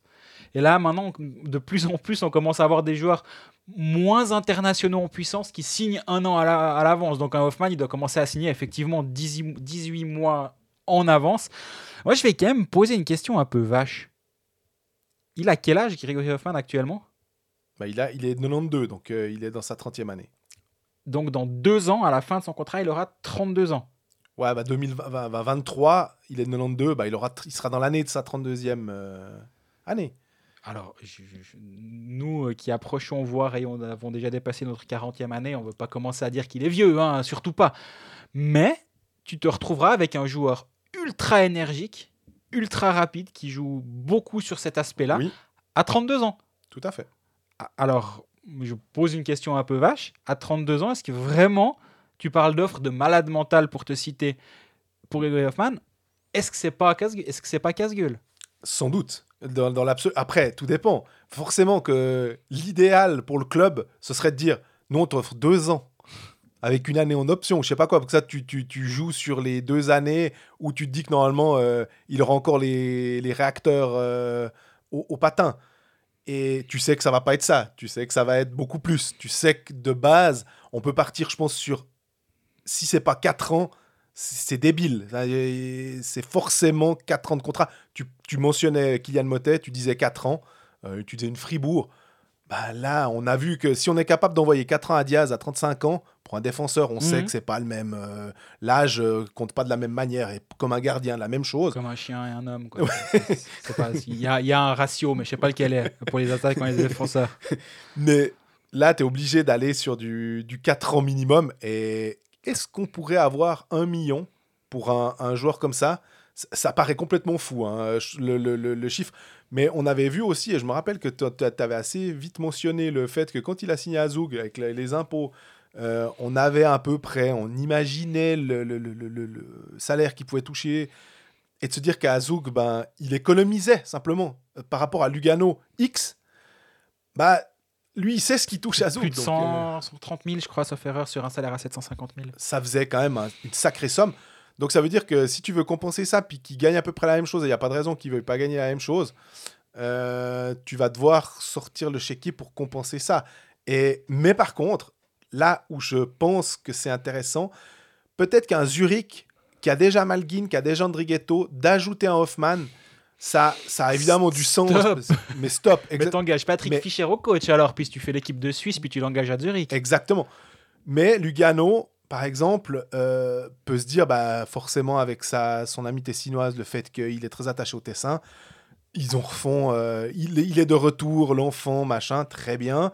Je peux imaginer qu'un Lausanne qui aime bien donner des contrats se dit, bah, nous, pour l'instant, on disait, enfin, je disais euh, modestement que je trouvais qu'il c'était difficile d'avoir un joueur envers qui tu as envie d'avoir un. Enfin, tu veux, tu es, un gamin, tu veux qui floquer ton, ton maillot Bah, un peu compliqué. Grégory Hoffman, tu te poses pas la question en fait. Même s'il est pas bon, tu te dis, Oh parce que tu te rappelles de tout ce qu'il a fait, puis tu te dis c'est la star, un peu comme Malguin et tout. Donc voilà, c'est. Et euh, après, pour envoyer des toutes grosses sommes, je pense qu'on a quand même fait un peu le tour des clubs. Je vois, j'imagine. Surtout si, si Berne fait Sven Berchi dans pas trop longtemps, ce qui est prévu avec Vermine.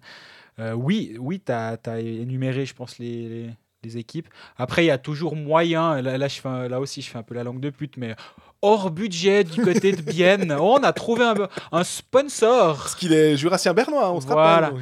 On a trouvé un sponsor pour nous, pour, euh, ouais, pour euh, Grégory Hoffman. Alors, mais il est pas dans le budget. euh, on n'a pas beaucoup d'argent, mais euh, hors budget, pourquoi pas? Mais si Rolex, ça les intéresse, il n'y a pas de problème. Tissot là-bas plutôt, mais. Oui, non, mais je dis à Genève, par exemple, Ah, pardon. si, si Rolex décide, il n'y a même pas besoin de poser la question. Peu importe la somme, ce sera OK. Maintenant, est-ce qu'ils aimeraient faire Mhm. euh, de Hoffman euh, la truc du projet? J'en sais rien. Mais effectivement, je pense que si, si tu es, si t'es en, en quête d'identité régionale et que tu veux, euh, je dis régionale au sens très large Oui. du terme, mais si tu es Lausanne et puis que tu veux euh, une figure de proue de ton, de ton vaisseau, on va dire, bah, il y a pire comme, comme joueur sur le marché. C'est dans une année et demie, il peut se passer beaucoup de choses. Reto Clay a dit que pour lui, c'était, euh, ils, a- ils allaient négocier et puis qu'il il, il- avait espoir de trouver un terrain d'entente avec lui. Je pense quand même que Zug fait la course en tête aussi parce qu'à Zug, et quand Hoffman, il faut pas oublier, quand Hoffman signe à il dit ici, les infrastructures sont incroyables. Le truc Oignon Mark, et on en parle bientôt dans chaque épisode, mais c'est le must pour un athlète en termes de suivi, en termes de, de conditions d'entraînement. de- Il n'y a, pas mieux en Suisse. Il nous en avait parlé d'ailleurs. euh, Il nous en avait parlé dans l'épisode qu'on a fait avec lui. C'était une des raisons pour lesquelles il. Alors, est-ce que d'autres clubs se sont mis à niveau? Non. Berne parle de faire justement un, un centre de performance euh, inspiré de ça. Mais c'est quand même un budget. hein, et pour faire un truc aussi bien que ce qui se passe là-bas, franchement, personne n'y est actuellement. Eh, D'ailleurs, on voit euh, l'équipe de Suisse avant de partir à... en Chine, elle est où? Elle est à Cham. Parce que euh, c'est là où il y a ce centre en Newmark et qui est vraiment super. L'équipe de Suisse masculine et l'équipe de Suisse féminine, ils ont tout sur place. Je crois qu'ils peuvent aussi euh, moduler les patinoires. oui, ils sont entraînés sur des, sur des glaces NHL. donc vraiment, tout est fait pour. Est-ce qu'en Suisse, quand il y a ça, ma foi, tu es le premier, tu as réussi à faire ça. Est-ce que. euh, et ça a coûté des, centaines de millions, je crois, en tout cas euh, des dizaines, ça c'est clair. Et que Strebel a vraiment bien aligné ça. Est-ce que toi, t'es- que ce soit à Lausanne, Genève, Berne, tu as vraiment envie d'avoir un centre de performance aussi haut, puis tu vas compétitionner contre l'autre pour avoir l'équipe de Suisse qui vient surtout Est-ce que c'est vraiment rentable? Je sais pas. Non, non, je suis d'accord avec toi. Mais du coup, bah, au bout du compte, tu es Gregory Hoffman, tu as les meilleures conditions, tu as le meilleur centre d'entraînement, tu as un endroit où fiscalement c'est intéressant. Bah, derrière, pour réussir à le sortir de là, ça devient un petit peu compliqué. Et comme tu disais très justement avant, sa copine, elle vient de Lugano, la ragazza, selon, euh, Arnaud Descourteaux. selon Arnaud Descourteaux. Elle vient de Lugano. Est-ce que Zug Lugano, bah, c'est une ligne directe? T'es pas très loin euh, à vol, à vol d'oiseau. C'est dur, c'est dur de l'enlever de là-bas. Et comme tu disais, peut-être Lugano, justement, pour, euh, pour le faire revenir au Bercail. Mais changer de vie complètement pour venir en Suisse romande, ou dont on parlait avant, pour, euh, pour rigoler presque de Bienne, etc. Ah, je sais pas, mais ça, on on va en parler encore deux, trois fois, je pense, euh, d'ici la signature du contrat.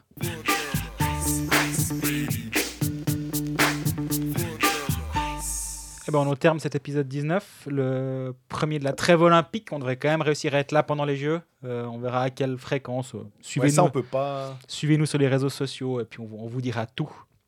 Euh, D'ici le prochain épisode, bah, peut-être jeudi prochain, après le premier match de l'équipe de Suisse, c'est possible. Bah, on est disponible sur les réseaux sociaux pour échanger avec vous, pour euh, débattre de la culture du hockey. Non, c'est vrai, on n'a pas trop débattu de ça, nous, sur les réseaux sociaux. Euh, D'ailleurs, pour ceux qui n'ont pas écouté la partie euh, sur ça, on en a parlé plus tôt dans l'épisode. Pour ceux qui ont suivi juste euh, leur club, euh, bah, d'ici la semaine prochaine, n'hésitez pas à vous abonner à nos différents canaux sur YouTube, sur Spotify, sur SoundCloud, etc. Et puis, ben, portez-vous bien et bon début de Jeux Olympiques à 3h du matin pour le ski. à bientôt.